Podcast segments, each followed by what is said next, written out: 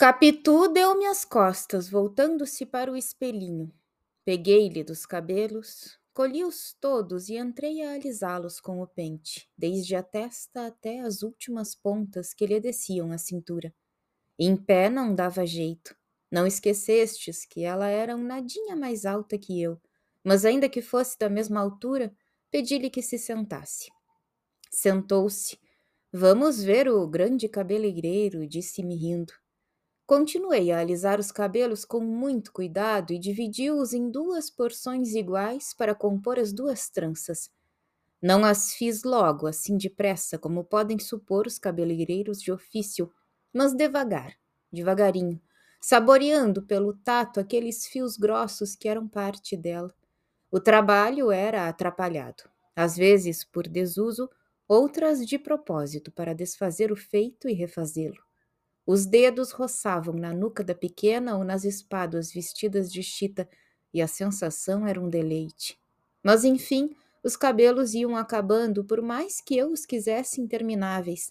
Não pedia ao céu que eles fossem tão longos como os da aurora, porque não conhecia ainda esta divindade que os velhos poetas me apresentaram depois. Mas desejei penteá-la por todos os séculos dos séculos, tecer duas tranças que pudessem envolver o infinito por um número inominável de vezes.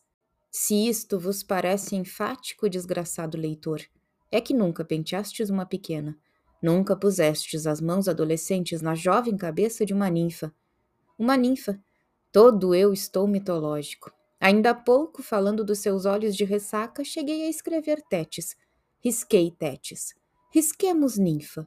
Digamos somente uma criatura amada, palavra que envolve todas as potências cristãs e pagãs. Enfim, acabei as duas tranças, onde estava a fita para atar-lhe as pontas, em cima da mesa, um triste pedaço de fita enxovalhada.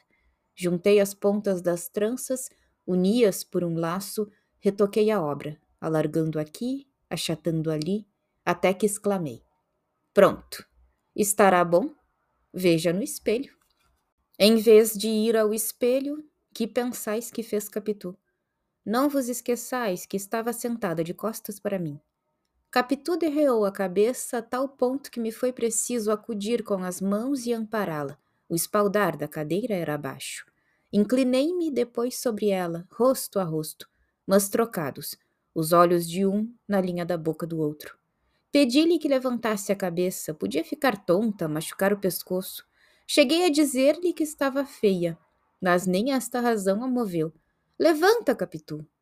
Não quis, não levantou a cabeça, e ficamos assim, a olhar um para o outro, até que ela abrochou os lábios, eu desci os meus e. Grande foi a sensação do beijo. Capitu ergueu-se rápida, eu recuei até a parede com uma espécie de vertigem, sem fala, os olhos escuros. Quando eles me clarearam, vi que Capitu tinha os seus no chão. Não me atrevi a dizer nada. Ainda que quisesse, faltava-me língua. Não mofes dos meus quinze anos, leitor precoce. Com dezessete, Degu não pensava ainda na diferença dos sexos. Ouvimos passos no corredor. Era Dona Fortunata. Capitu compôs-se depressa, tão depressa que quando a mãe apontou a porta, ela abanava a cabeça e ria. Nenhum laivo amarelo, nenhuma contração de acanhamento, um riso espontâneo e claro que ela explicou por estas palavras alegres. Mamãe, olhe como este senhor cabeleireiro me penteou. Pediu-me para acabar o penteado e fez isto. Veja que tranças. E o que tem? acudiu a mãe, transbordando de benevolência. Está muito bem. Ninguém dirá que é de pessoa que não sabe pentear. O que, mamãe? Isto? redarguiu Capitu desfazendo as tranças. Ora, mamãe. E com um enfadamento gracioso e voluntário que às vezes tinha, pegou do pente e alisou os cabelos para renovar o penteado. Dona Fortunata chamou-lhe tonta e disse-lhe que não fizesse caso. Não era nada, maluquices da filha. Olhava com ternura para mim e para ela. Depois parece-me que desconfiou. Vendo-me calado, enfiado, cozido à parede, achou talvez que houvera entre nós algo mais que penteado, e sorriu por dissimulação. Como eu quisesse falar também para disfarçar o meu estado, chamei algumas palavras cá de dentro e elas acudiram de pronto, mas de atropelo, e encheram-me a boca sem poder sair nenhuma. O beijo de Capitu fechava-me os lábios. Uma exclamação, um simples artigo, por mais que investissem com força, não logravam romper de dentro, e todas as palavras recolheram-se ao coração, murmurando: Eis aqui um que não fará grande carreira no mundo, por menos que as emoções o dominem. Assim, apanhados pela mãe, éramos dois e contrários. Ela encobrindo com a palavra o que eu publicava pelo silêncio. Dona Fortunata tirou-me daquela hesitação, dizendo que minha mãe me mandara chamar para a lição de latim. O padre Cabral estava à minha espera. Era uma saída. Despedi-me e enfiei pelo corredor. Andando, ouvi que a mãe censurava as maneiras da filha, mas a filha não dizia nada. Corri ao meu quarto. Peguei dos livros, mas não passei a sala da lição. Sentei-me na cama, recordando o penteado e o resto. Tinha estremeções, tinha uns esquecimentos em que perdia a consciência de mim e das coisas que me rodeavam para viver não sei onde nem como. E tornava a mim. E via a cama, as paredes, os livros, o chão. Ouvia algum som de fora, vago, próximo ou remoto, e logo perdia tudo para sentir somente os lábios de Capitu.